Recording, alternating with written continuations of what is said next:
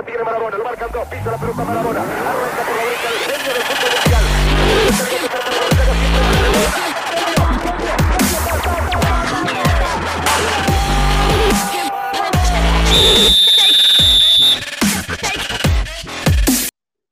Olá a todos, bem-vindos uh, a mais um programa de marketing do futebol.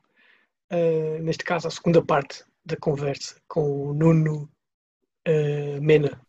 Um, como estamos a falar em futebol, Nuno, qual é que, e aqui no, vamos falar aqui no mercado em que o Nuno trabalha, qual é que é o maior concorrente do futebol? A nível desportivo, obviamente. A nível desportivo? Por exemplo, na América, na América o, o, o, futebol vem em terceiro ou em quarto lugar, ou se calhar mais abaixo, a nível desportivo, não é? Tem o, o beisebol, o futebol americano, a NBA, um, o hockey no gelo. E aqui na nossa, no, nosso, no nosso mercado, por assim dizer, o que é que vem logo a seguir ao futebol? Tem essa. Ou há algum desporto que, que ameaça o futebol? Não, eu acho que ameaçar propriamente, propriamente de, dito não, não, não existe nenhum desporto que possamos dizer que, que, Nem que passará ao futebol, passará ao futebol no, nos próximos anos. Agora, há o próprio futebol correr o risco de se desvalorizar uh, a si próprio. De, de, eu acho que essa questão, a questão dos, da centralização dos direitos vai garantidamente ajudar. Uh, não é de todo o salvamento do futebol, mas uhum. vai ajudar porque vai permitir trabalhar de uma forma, de uma forma integrada. Um, vai permitir porque... também o, a distribuição dos próprios jogos para outras plataformas. Claro, também, também. Acho, acho que vai ser também uma, uma revolução. Vamos é ter que esperar. Pensemos, sim, pensemos que em Espanha isso começou há 5 anos atrás. Ou seja, o decreto, o decreto real é de 2014, 2015 e, e, de, e entrou na época de salvo erro de 16.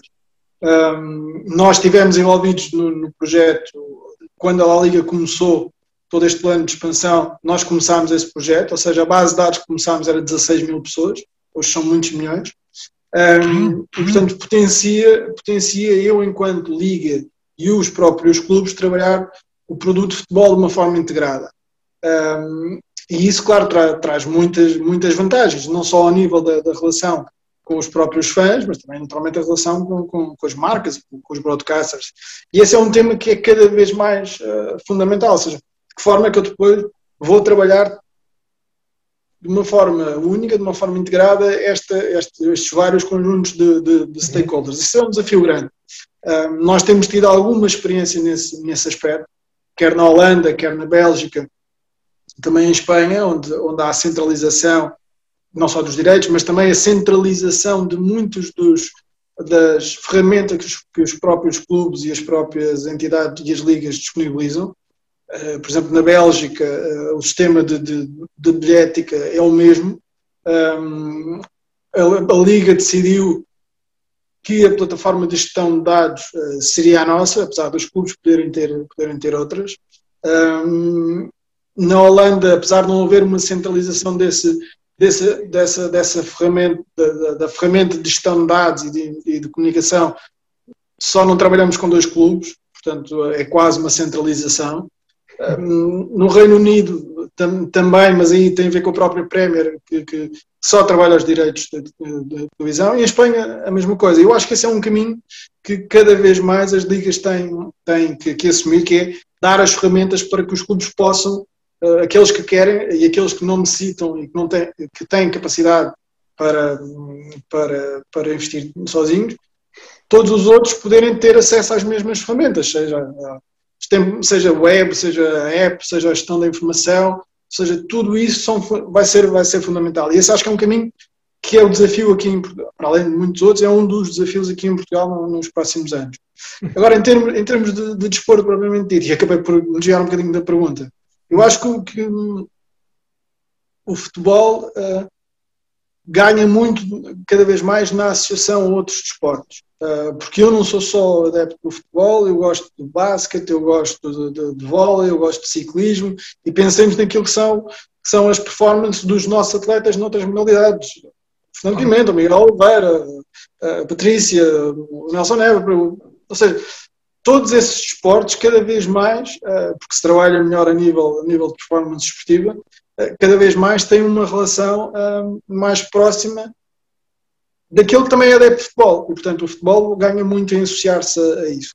Está aqui um caminho de, se quisermos, de não competição, mas de colaboração entre, esta, entre, este, entre estes vários desportos. Uhum. Um, aqui, em relação aos patrocínios, os clubes, uh, hoje em dia, um, já não é só a procura do, do patrocínio para, para a camisola, como estava há pouco a dizer, é? também já procuram o patrocínio para, para até mesmo para serem parceiros de algumas, de algumas ações. Isto quer dizer que também houve um olhar para o patrocinador diferente. Não é só uh, uh, vamos, assinamos o contrato, vocês dão-nos X para a camisola ou para, para o placar. Uh, hoje em dia já existe uma relação do, do corporate, já existe uma preocupação, já vemos clubes a fazer. A fazer pequenos trabalhos, aqueles que podem, aqueles que têm possibilidade para isso, já fazem pequenos, pequenos uh, trabalhos com, com, com essas empresas, divulgam nos próprios sites. Isso é um trabalho que é relativamente novo. Isso também, também vem do vosso trabalho? Esse caminho, esse indicar, essa relação?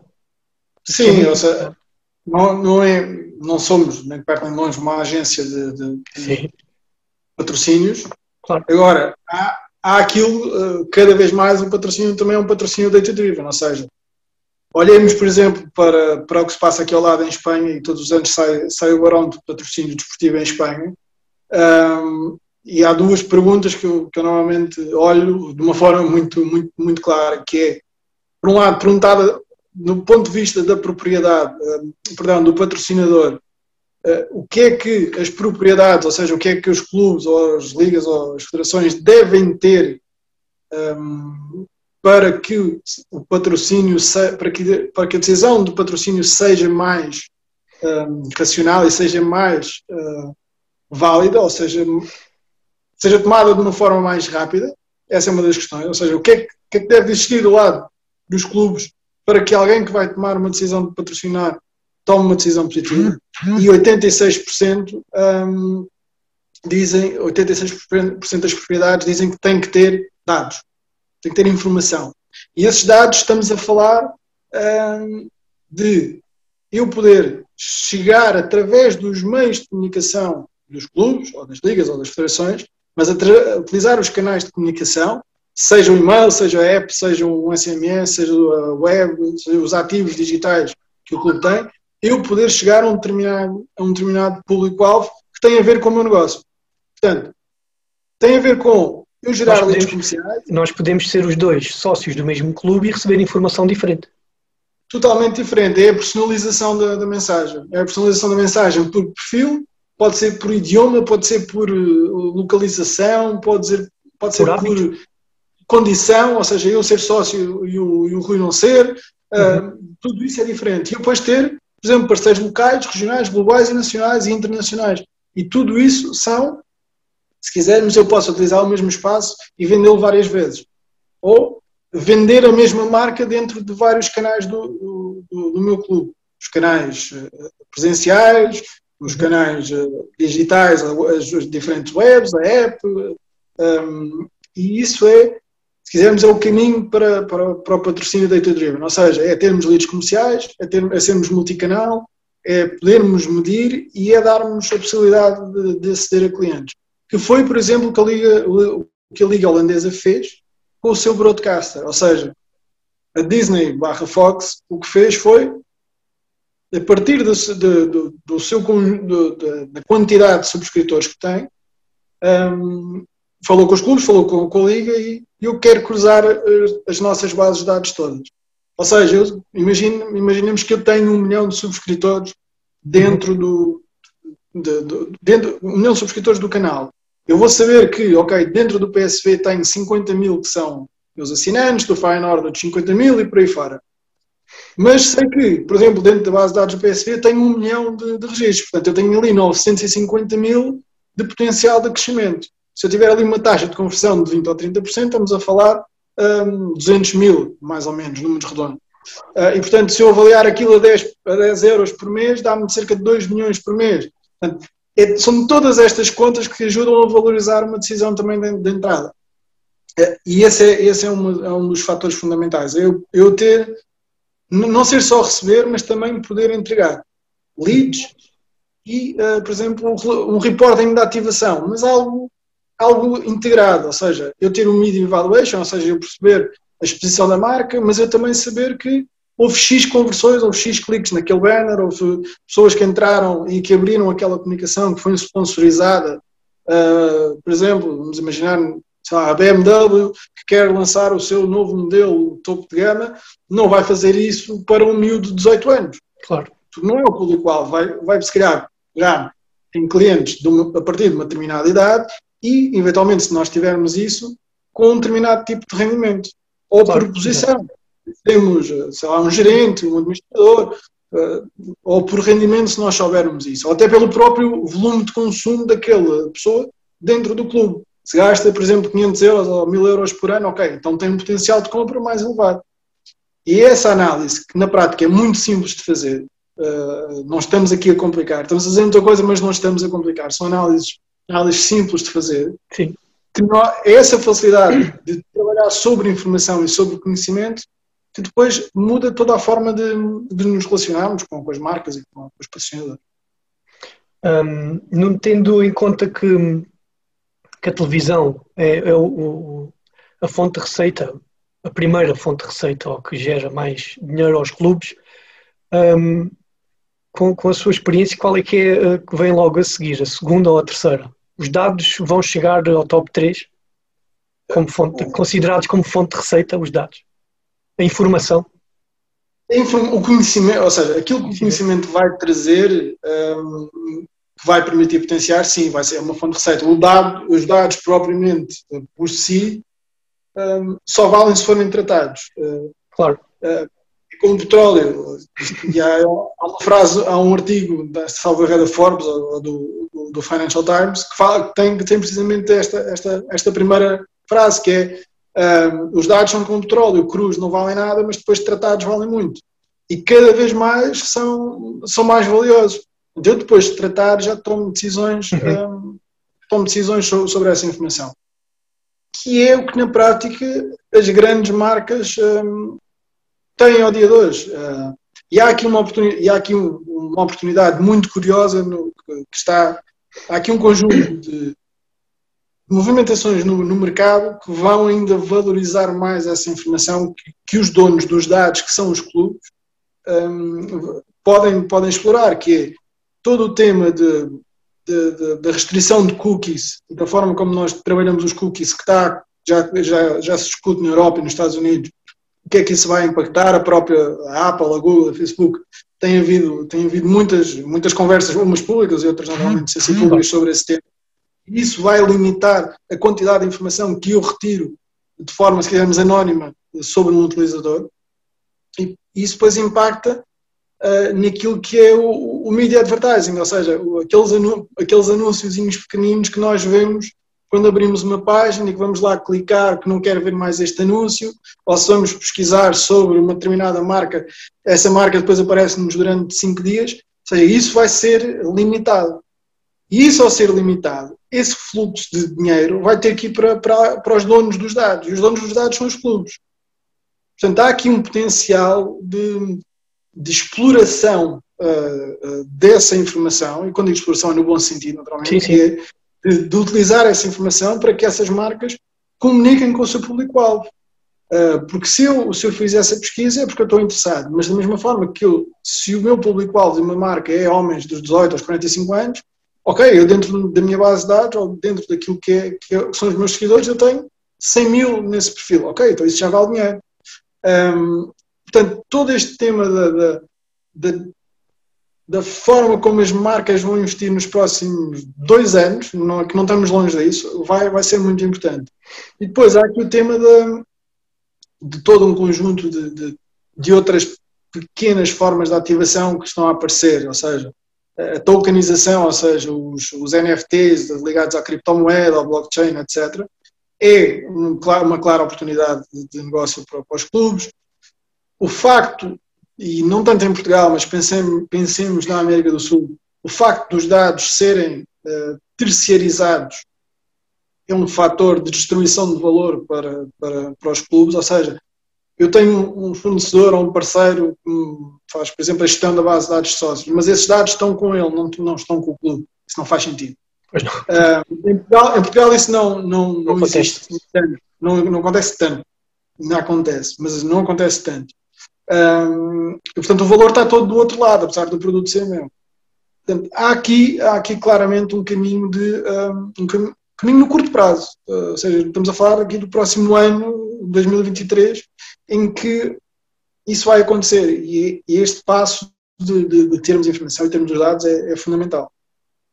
Com o, o, poder, obviamente, que os patrocinadores e as marcas uh, estão a ter no, no, no, futebol, no desporto, nomeadamente no futebol, vamos ter um futebol, ou poderá vir a existir um espetáculo dentro de outro espetáculo, como existe em outros desportos na, na América do Norte? Será esse o caminho? Poderá chegar ao ponto, sei lá, de ser assim uma situação radical, o, o, o intervalo do, do jogo, em vez de ser 15, passar para 20 minutos? para termos mais um espetáculo? No, poderá, poderá. Onde haja dinheiro, poderá sempre poderá, poderá. Eu, não, eu não ponho isso em causa, eu acho que isso normalmente põe, põe, em, causa, põe em causa a performance desportiva e Outras o próprio coisas, espetáculo. Claro, claro que sim. Mas, mas cada vez mais uh, há, há dois espetáculos. Há aquele que há dentro do campo e há aquele que se passa fora do campo em todos os momentos. Durante, durante uh, antes, durante e depois. Uh, não só aqueles que estão, estão num estádio, mas aqueles que consomem, sobretudo aqueles que consomem futebol fora do estádio. Mas mesmo para aqueles que estão dentro do estádio, há aqui o desafio que vai existir de qual é que vai ser a experiência que eu vou ter de chegada ao estádio. Ou seja, toda, perdão, toda a experiência até ao dia de jogo, a chegada ao estádio, por onde é que eu entro, se vou entrar cedo, se vou entrar tarde, uh, o que é que eu vou fazer uh, durante, antes do jogo começar, o que é que eu faço durante o jogo, ou seja, o segundo ecrã, mesmo no estádio, vai ser uma realidade e cada vez mais é onde eu posso perceber se, se foi falta, se foi penalti, ver uma repetição, a própria realidade, ver as estatísticas, etc. Cada vez mais o segundo ecrã é uma realidade, uhum. seja em casa, seja, seja fora. E depois, tudo o que acontece eh, nos intervalos e, e, após, e após o jogo, se, quer, se, se o resultado foi positivo, ok, provavelmente é uma, uma perspectiva mais transacional, se o resultado foi, foi negativo ou não tão positivo, há aqui uma perspectiva de mais apelar ao sentimento e à, e à, e à comunidade e à tribo de, daquela equipa. E isso um, vai existir, já existe, e pensamos, pensa, como eu estava a dizer bem, o, o exemplo do, do desporto norte-americano, um, em que não é um desporto, é um, é um, espetáculo de entretenimento como qualquer outro, como ir ao teatro, como ir ao cinema, ou ir ao circo, é um espetáculo de magia. É rigorosamente a mesma coisa, só que a decisão ali é ver um espetáculo que tem um jogo de futebol uh, ali no meio também.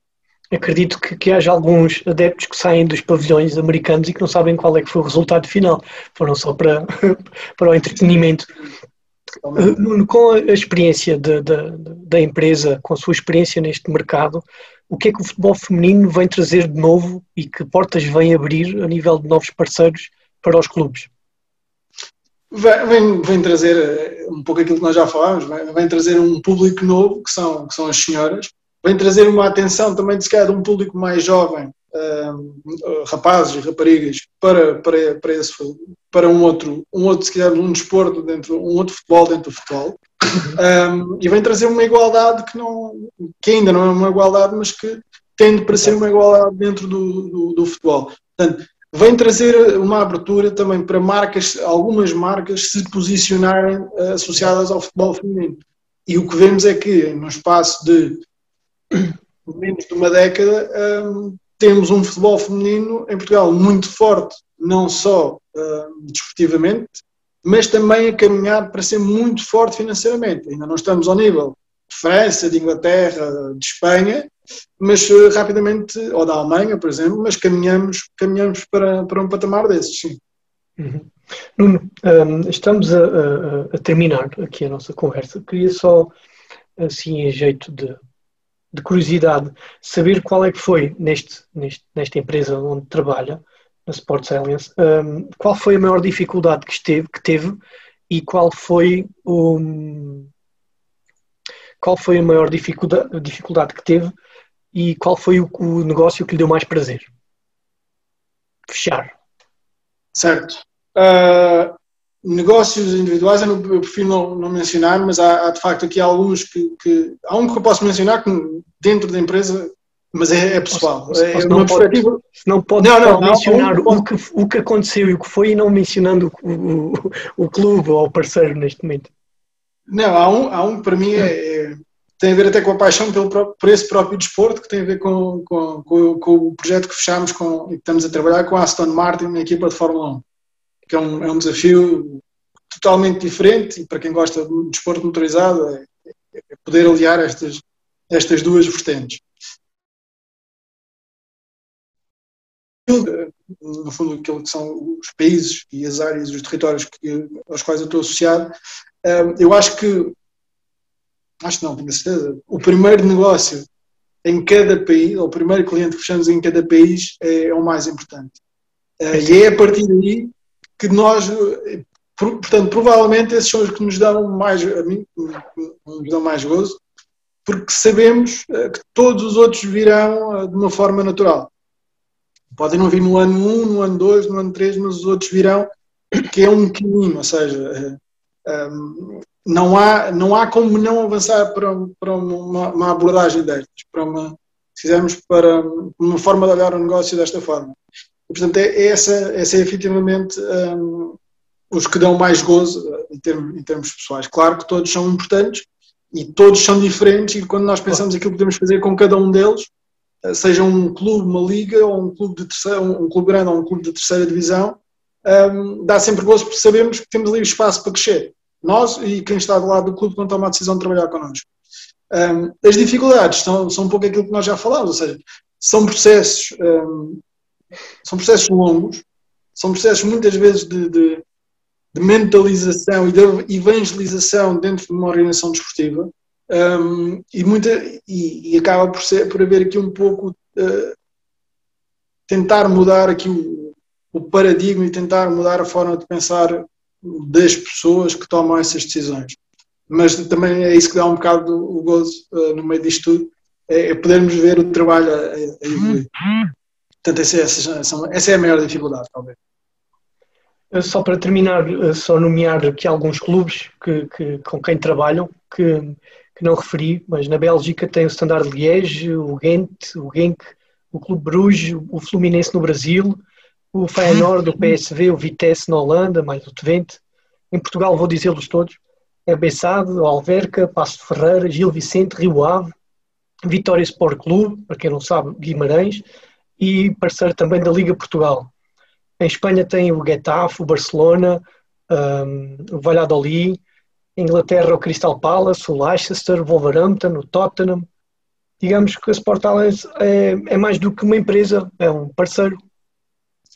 E temos uma comunidade, já somos uma comunidade de, de, de, de organizações que, estão ligadas ao mundo do, do, do desporto e muitas das coisas que acabamos por fazer acabam por acabamos por desenvolver e, projetar e as evoluções naturais vêm do trabalho desta comunidade. Uh, temos algumas, alguns módulos e alguns serviços dentro da, da nossa, da nossa oferta que partiram do, dos nossos clientes, que, que nos propuseram, olha, seria interessante se pudéssemos ter, por exemplo, algo muito simples, que é uma biblioteca, um, aquilo que nós chamamos um Netflix de campanhas e de comunicações, onde nós vemos as comunicações que todos fazem, com scores de, de conversão, de, de, de, design, performance, etc., e que isso pudesse ser partilhado. Uh, e a verdade é que tendo cerca de 140 clientes, temos uh, mais de 100 que decidiram partilhar as suas comunicações entre todos. Ou seja, não há aqui competição, há partilha de boas práticas. E isso ajuda a que todos ganhem com isso. Exatamente, até que eles cresçam no próprio, sim, no próprio sim, mercado, sem dúvida. Eles não competem entre si, basicamente. Pois, porque aqui será onde ganham, ganham todos. Porque com a valorização do negócio acabam por ir todos buscar algum a, a, a, àquele bolo.